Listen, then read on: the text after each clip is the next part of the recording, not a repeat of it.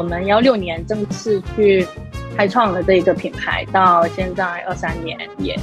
呃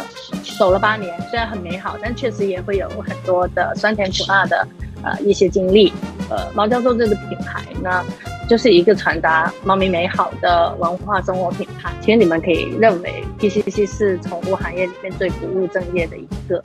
因为对，因为我们在做的的事情都不太呃不太很 不太像在呃赚钱啊，所以很多人也会觉得我们就是呃一个让别人猜不透呃看不太透的一个这样的门店。啊，我们想让更多的猫咪可以享受到，比如低压洗护啊，呃，晒洗啊，啊，或者更专业的就是无压力洗护的这样子的服务，那也是我们在去呃追求的呃一个非常重要的一个板块。我们自己呢也会根据这些年国内的人口消费形式跟我们自己的一些服务情况，定义了一个很猫教授的客户。啊，我们称之为叫新家庭，分别是以单身经济为代表的 Yes 代，啊，以丁克家庭为代表的中产啊，以小朋友陪伴为主的三口之家，以及银发经济的老年群体，啊，这些都会是我们服务的对象。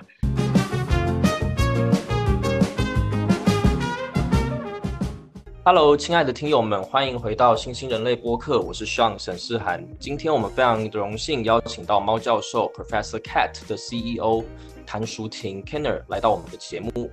今天和我一起搭档主持的是 Jess 还有 Rasa。那可能会有一些小伙伴问说，哎，那 April 呢？那我们节目的话，最近是被喜马拉雅官方定向邀请参加播客组的成都线下交流。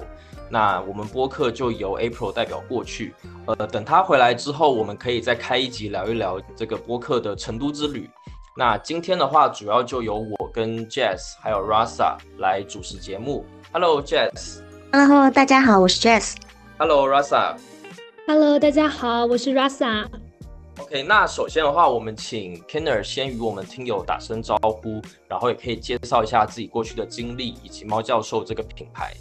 Hello，大家好，我是 Keno，然后呃很开心来到这里跟大家呃聊聊毛教授，然后也聊聊我自己，然后嗯先跟大家简单讲一下我吧，可能嗯。呃也并没有说非常呃漂亮的履历，也没有说很就是很奇妙的一些呃惊心动魄的创业。啊，我的创业算是。呃，跟我们毛教授想做这样子传达美好的这个事情比较相似，就是呃，创业对我来讲不止在成长自己啊，然后也是带来了就给我们呃团队也好，给我也好，带来了非常多美好的一些故事啊。那其实我自己呢是读音乐教育的一个专业出身的。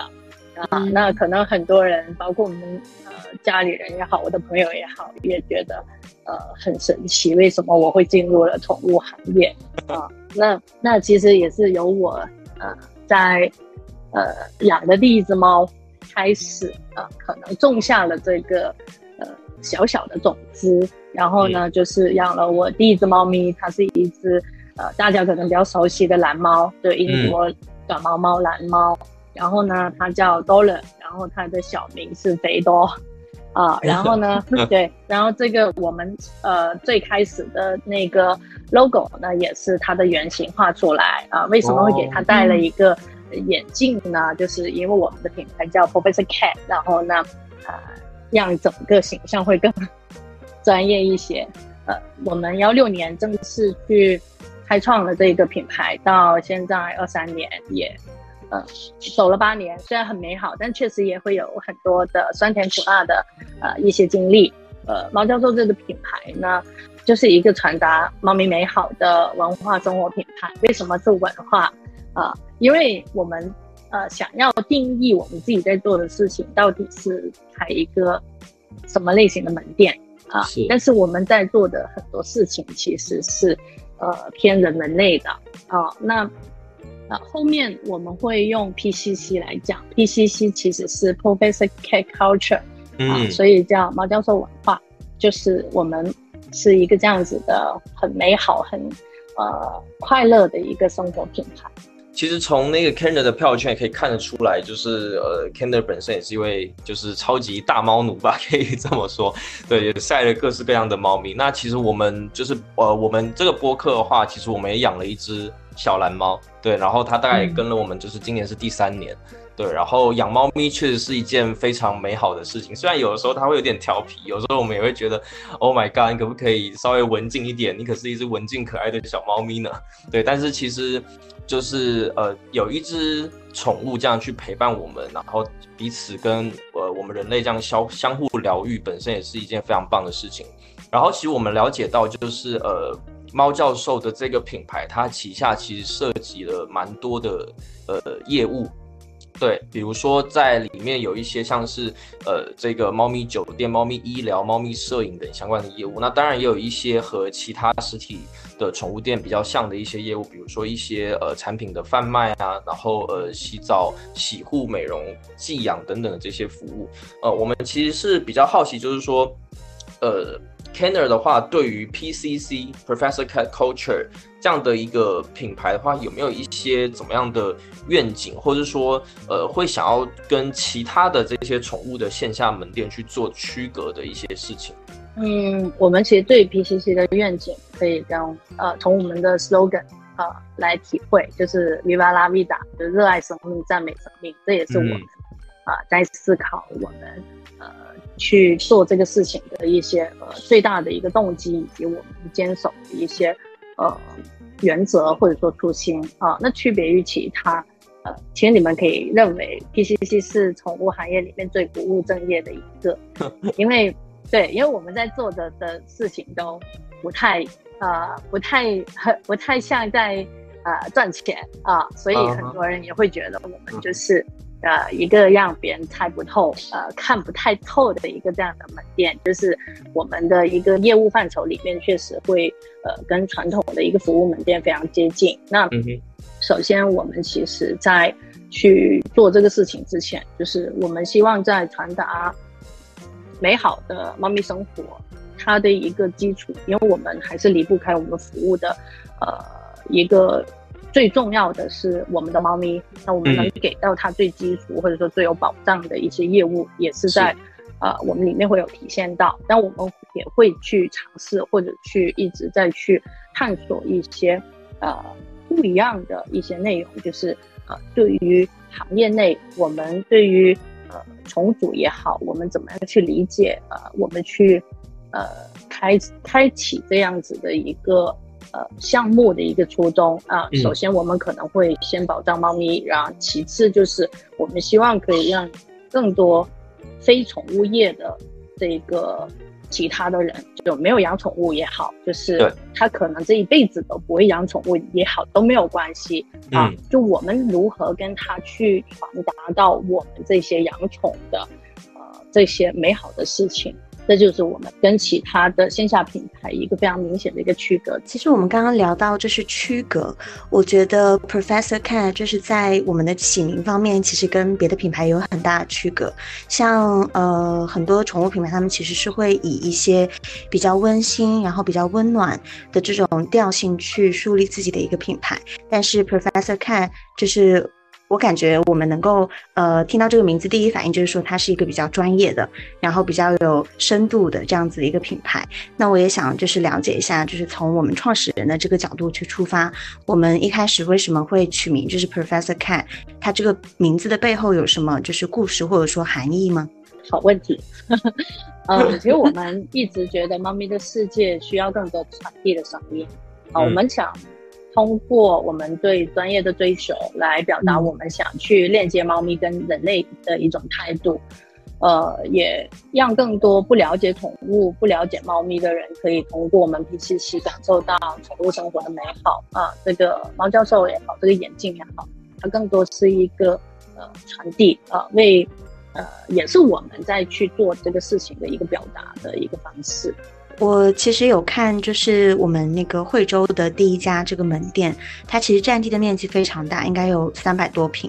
然后里面的一些设计、空间设计，以及说就是用户浏览的一些动线，其实都是经过细心的一些设计的。比如说，呃，我们呃店内陈列的这个空气净化机，它就是放在猫咪的一个生活区，因为生活区的话可能会有就是猫猫的一些排泄物嘛，那净化。呃，空气净化区器放在这边的话，就能够去达到，呃，一个是改善，就是整个店里的一个环境跟呃给用户的体验，然后另外一个的话，就可以直接的呃引出我们空气净化机这样子的一个产品功能，去让大家能够感受到，就是这个产品为什么在宠物生活的场景当中需要。我觉得这个其实非常的就是有巧思，也想请 k e n 就是分享一下，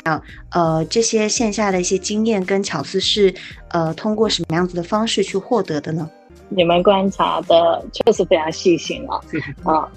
我很喜欢小猫咪的人都是善于发现生活美好的人。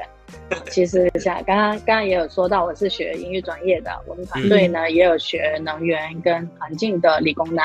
也有学设计的设计师啊。那包括还有很多我们很很可爱的小伙伴们啊。其实我们就是想要把。关于宠物的所有相关的集中在呃这里面去体现在呃我们所有能看到他的一个人的面前。那至于探索线下的经验，那还是非常直白的，怀着一颗敬畏之心，一步步的去探索、去经历、去学习、去创新。啊，对我们来讲，没有任何的捷径，就是强大的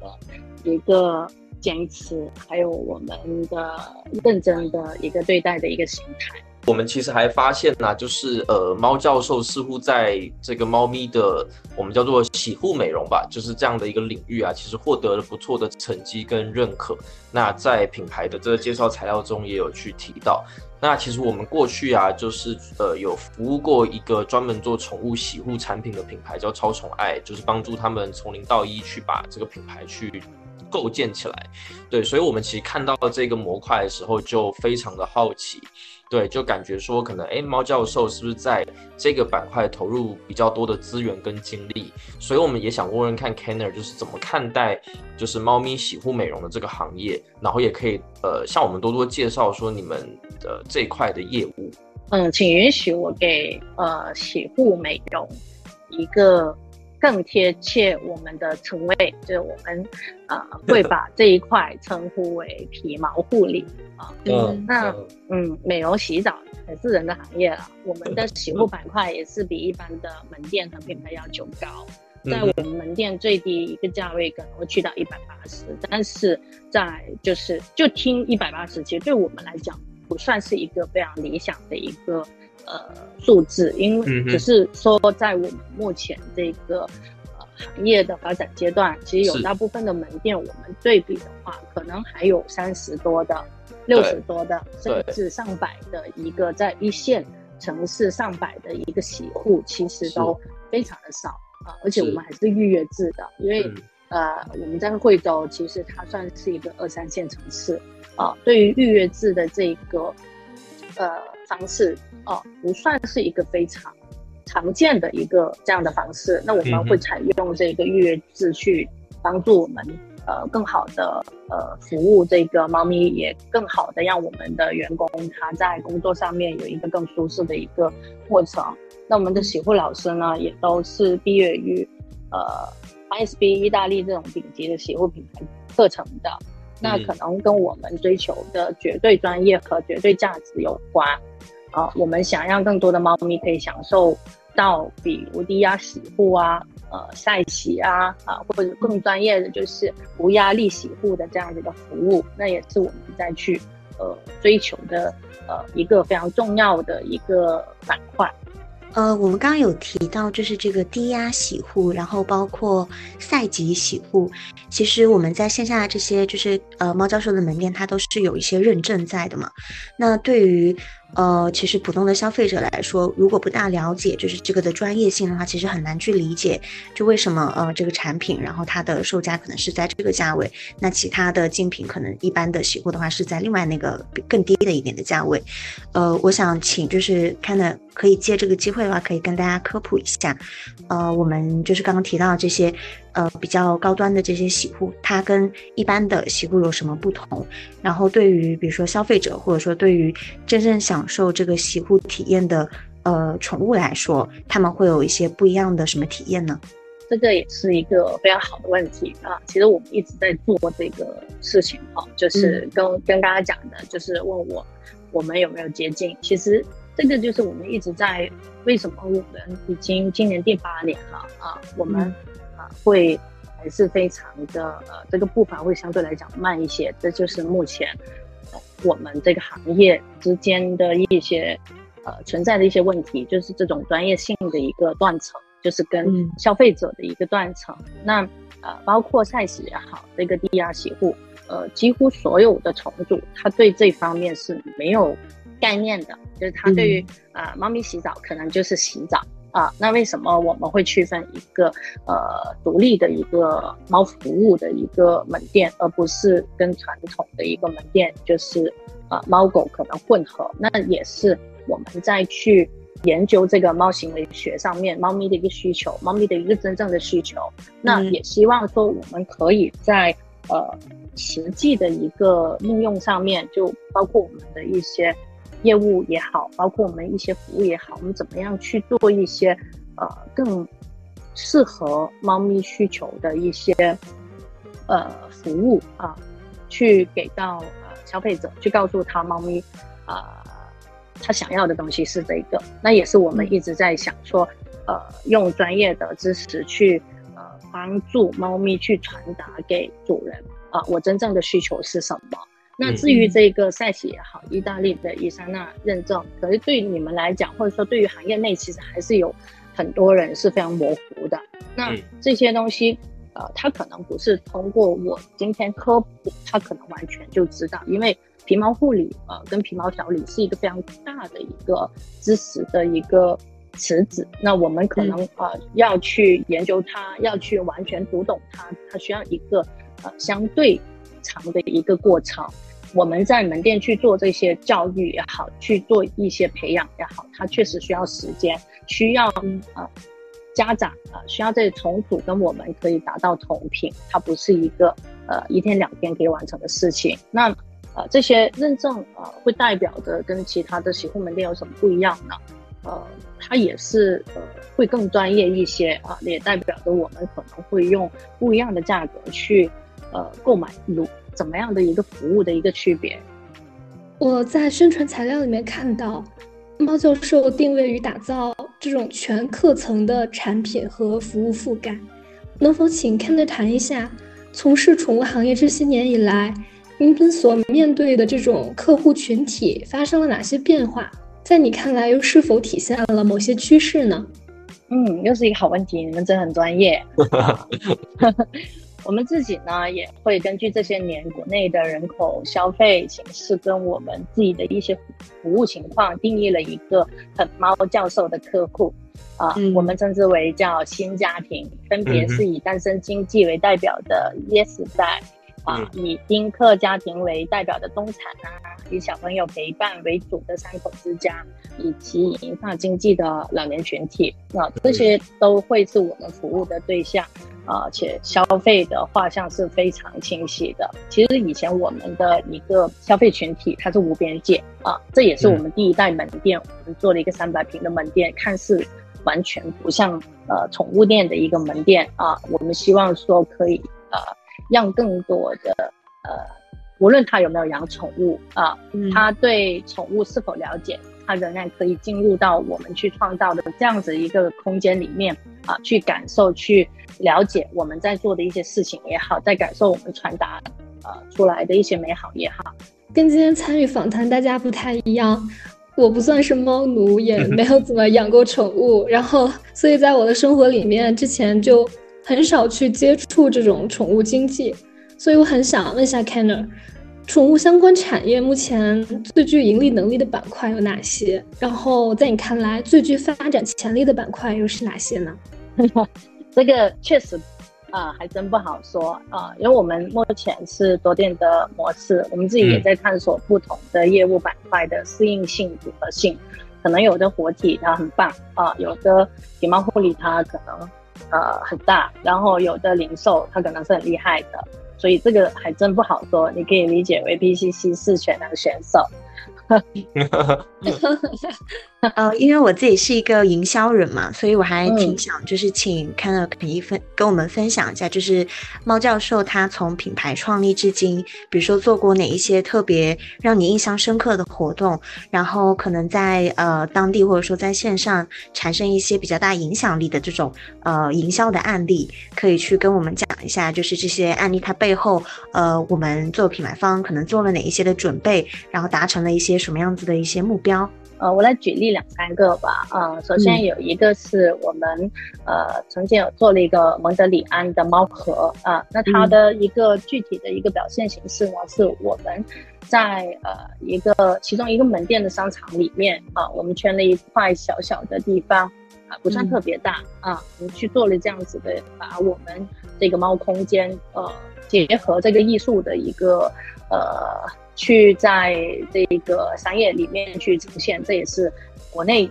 呃首家去这么做的。那我们想要去做到这一个东西，其实，在呃这一个事情是在呃二二年的十月份啊，二二年的十月十月份，我记得当初是一个还在疫情比较厉害，相对来讲比较厉害的一个事情啊一个阶段。然后呢，我们。呃，其实，在商场里面也好，在我们门店也好，呃，我们在街上也好，你看不到多少人啊。那其实，呃，疫情的前几年，我们都相对陌生啊。这个陌生就是，呃，我们缺乏了一些沟通，或者说缺乏了一些交流啊。我们也试图说，去让猫咪去进入到更多人的生活里面，去治愈他们，去呃，让他们去看到。原来养猫咪也好啊，我们这个猫咪它在这样子的空间里面的一个动态，它的生活，它的舔手，它的呃舔脚啊，它在吃东西，它在采奶，这样子的一些小的行为，可能都能治愈我们。那至于我们在去做这个蒙德里安的猫盒的时候呢，其实我们呃在外墙啊去空白了一块部分，是让更多人可以参与到里面来。让他去表达啊，可能会有一些人会呃，我们会在旁边放了一些笔啊，他会画了他的猫咪。那我给我印象最深刻就是，呃，祝你在惠州养到你第一只猫啊，像这样子的一些美好的愿景，也是呃，我相信是在当时呃一个疫情不太明朗的时候呢给的一些希望。那其实我们也想说。呃，我们除了一些门店的业务，我们可以做到的一些，就是跟更多人结合在一块，啊，融合在一块，可以让别人记住我们的一些，啊，这样的活动。那这是第一个。那第二个呢？我们在同年的十二月份就跟，呃呃，一个品牌去做了一个联名的一个旧衣回收计划。那我们其实还是会，呃，希望我们做到的是增量市场。啊，怎么理解这个增量市场？就是其实我们今年整个呃行业都非常卷，都非常卷，是因为呃可能有讲到比较实际的话题，就是蛋糕这么大，对，蛋糕这么大，抢的人那么多啊。那我我们猫教授不想去抢，不想去看这个蛋糕有多少，我们能抢到多少？那我们猫教授能不能去做那个把这个蛋糕做大的人？啊，所以我们在去做这个就业回收计划的时候呢，我们也会去，啊，基于这一个理念跟呃想法，那我们去做了这样子的一个公益的活动，让更多人去参与进来，啊，去首先可能会去关注到这个环保的问题，啊，可以关注到这样子，呃，猫咪对于我们来讲，它的一个存在感，呃，是如何，是否。只有那些进入我们生活家庭里面的是猫咪，那其实很多流浪猫它也是需要我们去关爱的。那我们也希望说去呃用一些这样的活动，去让更多人进知道我们猫教授，知道这个品牌啊，他在做的一些什么东西。那里面我收获到最大的就是有一个比较年老的叔叔啊，那他就说：“哎，我以后想要要养猫，也要买这个牌子的猫粮啊。”那就是那对于呃很多的品牌链接给我们，我们呃希望给他们传达的是什么东西？就是呃每一个宠物店都在卖以这个品牌的东西，那。对于我们猫教授可以给这个品牌带来一些什么东西？我希望是，呃，给消费者去传递这个品牌的价值，去品呃去传达这个品牌的理念，让更多人去呃选择这个品牌，是因为他在做的一些事情，而不是因为它便宜啊。那最后分享一个是我今年在上海，我们去。呃，做的一个邀请到我们团队去做的一个陈列的一个展，那我们就用了一个是谁谋杀了我的猫这样子的一个呃主题啊。那其实呃跟我们在一块去完成这个东西的呃陈列的呃还有很多的门店啊，还有每每一个品牌有。三个门店，一共是有十二个门店在去做。那对于前几年我们在去想陈列的时候，我们可能会呃仍然关注这一个陈列，呃要怎么摆比较漂亮，比较让人有消费的冲动的感觉。那呃我们这两年其实已经在去呃关注呃这一个陈列。就是这个消费者也好，这个观众也好，他看了这个陈列，他是否会啊有产生一些思考啊？我在养猫也好，我在养宠物，我在与宠物呃的一个互动里面啊，我可以有哪一些想法或者说思考是可以去呃表现在生活上的？那是谁谋杀了我的猫？这样子非常强烈的一个冲击感吧？那也是。我们当时去，呃，后面如果有机会的话，可以分享一下我们这一个东西更深的一些，呃，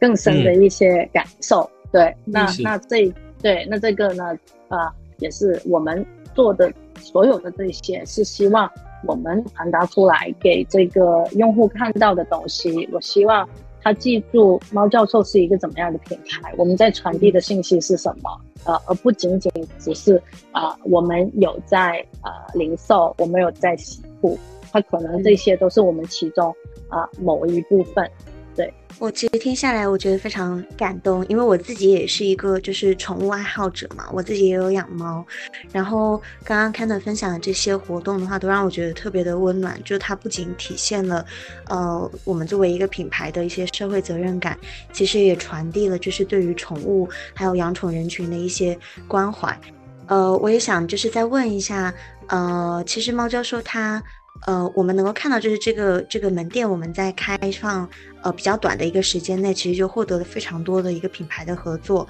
呃，其中也不乏呃比较龙头的一些宠物品牌，比如说像魏卡，然后小佩。那我们在就是门店开设的最最初的那个阶段，我们是怎么就是从零到一打开就是市场的这种合作？是呃猫教授的什么方方面打动了呃这些品牌方呢？我我真的可以说是人格魅力吗？完全可以，可以，我觉得 OK。对，真的，我们刚刚分享的这些案例，就真的让我特别的感动。我觉得光是这些，如果我是品牌方，我也愿意跟嗯毛教授一起去共创，然后合作很多案例出来。嗯，没有啦，其实我们还是很害羞、很低调的。哦，真的吗？对对对。包括这一次能有机会跟你们一起聊天，那可能也是朋友的介绍啊，可能在啊某一个啊这个星球群里面去看到啊，那我们其实是一个很友好的品牌，那我们也跟很多的朋友或者品牌的合作都是主动找到我们，或者说别人介绍的，那我们反而自己比较少主动去接洽这种。至于打动品牌方，应该还是本来我们在去做的一些创意或者策划。比较特别，比较符合品牌的一些审美跟调性。大部分的门店在做的可能还是在买卖交易上面。那我们想要的是，啊，我们我做一家呃这样的门店，我想要表达的东西是什么啊？那这一个呃，我们传递的东西是什么？那有很多的品牌啊，我们可能在呃理念上比较一致，那他们也希望说，呃，在线下的一个方式，就线下的一个渠道，怎么样也可以啊，有更多的能量去为这个品牌去表达啊，去分享，或者说去传达他们想要啊说的一些话。刚才在一开始的时候，就是 Kenner 其实也有提到，呃，做线下的门店呐，包括他做一个品牌，它中间其实也是有很多酸甜苦辣，对，很多各式各样的经历。那呃，其实我们有发现，就是说可能针对呃洗护美容这一块啊，就是猫教授他会有一些。活动或是有一些主题的环节，比如说让呃每个所谓的这个喵宝贝都有自己的证件照。那其实这是一个对刚才提到这个 Z 世代人群来说，这是一件很新鲜，而且呃如果我可以呃给我自己家里的猫猫有这样子的一个呃特别的 ID 的话。就是我会对这个宠物门店会更更加的感兴趣，对，所以其实我们很好奇，说就是猫教授是怎么样想到说，哎，我可能从洗护这样的一个角度切入，然后去进行这个营销的引流，因为很多的线下门店，他们其实在引流这一块可以说是比较困难的。呃，那可能特别说在前一阶段，就是呃疫情可能还没有说完全解解放的时候，呃，可能线下的门店就更加的惨淡了。对，所以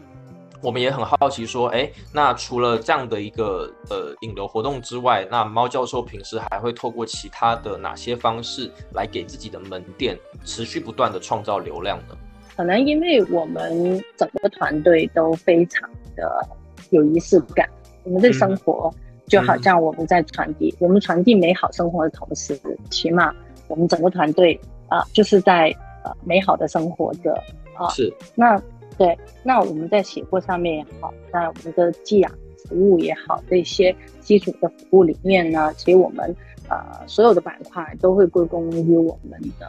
品牌同事也好啊，我们所有的小朋友们，就这些小朋友是我们的所所有的同事啊。他们都会有很多的嗯想法，那作为主理人会尽量的去实现他们想要做的事情啊。那对，那我们也会去看到我们呃有一些同事他在手工上面会有非常多的自己的一些想法以及呃作品。那有一些同事他可能在拍摄上面啊，或者说有一些同事在跟客户沟通。啊，他是很有自己的一套的。那我们希望啊，我让他们在猫教授成为自己啊。那嗯，我对我们的一些同事的要求，其实就是一个，就是嗯，足够的 PCC，足够呃猫教授就好。就是我们希望做到的一些事情，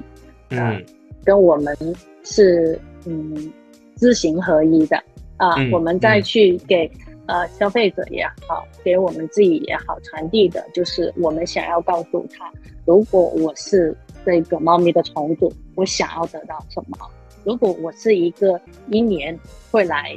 这个猫教授消费十二次、二十四次甚至五十次的客人，我想要什么东西？对，那我们就是基于这些角度，我们会去做更多的东西，去让这个客户。他在看到我们呃猫教授的不一样。我这边想再请教 Kenner 一件事情，就是你们有经历过，比如说呃撇开疫情时期，就是有经历过说，就是哎，可能我突然可能有一阵子线下的门店的那个客流量就比较少，对，然后或者说可能呃。呃，或者说消费者他进来之后，可能就是兜兜转转，但是他可能并没有去消费，那可能会给门店的经营上面造成一些压力，这样的一个情况嘛？那你们后来是怎么度过的？我相信所有的，就是不只是宠物行业哈，就是所有的我们有观察到的一些现象，确实都会有，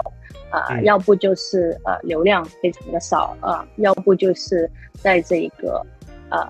进来了这个消费力的一个下降啊等等，那我们会考虑两个方面，一个就是硬性的方面，就是现在的一个大环境也好，等很多人的一些心态也好，很多这个呃门店遇到的一些情况也好啊，再到我们去想这个客户他进来他不买单的一个很大的一个原因是什么？那我们其实，在呃这一块，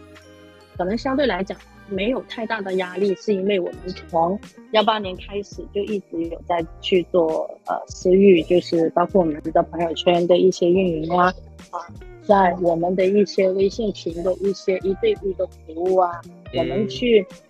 对我们站在呃做一个猫咪管家这样子的一个角度去，呃做这个猫咪全生命周期的管理也好啊，就是客就是客户对我们的依赖感是相对来讲会相呃会比较强一些，那加上有很多的业务板块，它其实是有刚性刚性需求的，那在这一块其实。对，其实对我们影响不算特别大。那其实我们在这一块有做了一些呃调整啊，也是我们的一些呃探索吧。那就是我们到二点零的门店的时候，我们呃去做了一些商场的门店啊，去呃在三个月内开了三家商场的门店。那这些呢，也是啊我们获取流量的一个可能非常快速的一个。呃，方式。那至于怎么样，这个客人进到来这个门店能够记住这个门店，能够啊让这个客户买单，那可能就是一些啊长久以来的一些经营啊方方面面吧。嗯，咱们刚刚聊到就是线下这种引流，还有门店，我其实观察到，就是猫教授他的一个呃门店的位置跟呃我们一般看到的那种就是社区店，可能离居民区比较近的这种形态不大一样。呃，猫教授他的门店主要是在呃一些就是商场里面的。那我也想就是了解一下，为什么我们在一开始设置线下门店的时候是，呃，考虑先进到商场这样子的一个渠道呢？然后，呃，像进入这种商场的话，我们会在前期去做哪一些选择或者说是准备呢？刚刚上个问题其实有聊到，就是我们为什么会有呃更多的这个商场门店？第一个是有非常多的一个公寓的流量，这个流量是非常有。价值化的啊，就是在于我们如何去把它转化而已。那呃，这个最初的思考呢，啊，我们从第一代的门店已经有一个非常明确的一个需求，就是我想要我们的门店是无边界的，它应该在更多人的呃视线范围内啊，我们应该去接触更多的呃消费者，去链接他们，或者说跟他们产生一定的一个。呃，关系啊，那商场的流量呢？就是呃，我我常常我们会自己去，我们整个团队会自己去开会啊。嗯，就是如果我们要去攻社区店啊，就是那我我自己是一个重组，我会不会跑去别人的小区做服务？嗯啊，我不会。对我们是全票通过的，就是如果在我这一个地方有，我可能就不会了。那好，我们又回到了这一个。猫咪的服务，猫咪的服务呢，跟狗狗的服务，它其实频次是非常不一样的。嗯，那好，对，那基于我们更多重组对猫咪的一个呃洗护的一个需求，它更想要的是额外的一个呃服务，是否能够满足？就是比如说，呃，它有没有单独的猫咪的空间？然后有没有可以让我的猫咪出门？啊，洗澡不会应激的这样子的服务啊，它的专业是否能满足到我？所以这些也是猫咪的主人，他呃，对比于狗的主人，他在这些需求上面会更加细腻一些啊。那对，那从硬性的一些呃设施是，比如说停车会更方便。然后呢，因为猫咪的服务时间其实是比较长的，可能要两三个小时。那我带猫咪去呃这个门店洗澡，那其他的时间我要用在哪里？那在商场的话，它有更多的选择，那也会降低它选择我们的一些呃决策性的时间。那这些都是我们去考虑的。呃，拓展线下渠道呢，其实嗯，我这个。呃，我的 partner 他之前是做商业的，那我们所有的门店跟商务的工作都是他负责，包括进驻商场，也是当时我们做的一个战略性的决定。嗯其实你们能看到，现在很多的宠物友好商场也是这两年一下子冒出来很多。对，那他在这一方面一直有比较多的观察跟资源，所以我们在这方面也是不错的。那跟商场的合作还是非常考验品牌力。那对于很多的宠物门店来说呢，它确实也是一个挑战。但这里也可能成为了我们猫教授的呃另外的一种护城河吧，就是它也会有我们的一些可能呃大部分的门店没有办法去做到的这样子一个一个事情。对，嗯，嗯这确实比较前瞻啊，就是在几年前就，呃，预计到现在可能会有非常多的宠物友好的门店和商场的出现，然后去做一个提前站位，我觉得这个真的是非常的有前瞻性。就是总的来说，我觉得就是猫教授的话，就是有一个非常美好的愿景，然后加上知行合一这样子的一个信念在，然后加上就是呃，我我个人感觉就是创始团队非常的坚强，对，然后大家彼此又互补，然后可以一起把这个项目就是推到不仅仅是铲屎官的面前吧，就是也是更多呃普通老百姓人的面前，呃。嗯快乐的时光就是过得非常的快啊，然后今天和 Kenner 就是聊得非常的愉快，呃，也和 Kenner 学习到非常多关于这个宠物线下门店经营的一些 know how。那我们希望猫教授能够呃被更多喜爱猫咪的铲屎官知道，也希望说这个 PCC 啊，就是 Professor Cat Culture 这样的一个理念可以深入到。呃，不仅仅是铲屎官，也是每个人的日常生活当中。哎，对了，不知道猫教授接下来是不是有什么动态，可以先和我们的这个听友就是更新或者宣布一下，再来的一些开展的计划。可能下一个项目会跟美术馆做一个项目吧，这个暂时先保密。对，然后另外深圳的华南旗舰店项目也目前在接洽当中，也欢迎回头你们来我们门店做客。对，然后但是这个嗯、就是未来呃都是充满未知，但是又很奇妙的。那是，呃也希望我们回头会有更多的奇遇。好呀，好呀，太期待了，太期待了。嗯，那感兴趣的听友也可以关注微信公众号 Professor Cat 猫教授。那我们也会把品牌相关的信息打在 Show Notes 上面。那当然也欢迎听友们可以到这个线下门店多多的去参观、去坐坐。然后如果有幸能够遇到 Kenner 的话，也可以聊聊天。对，那我们今天就先这样子啦。那再次的感谢 Kenner，拜拜。拜拜，拜拜拜拜，大家下次见拜喽。拜。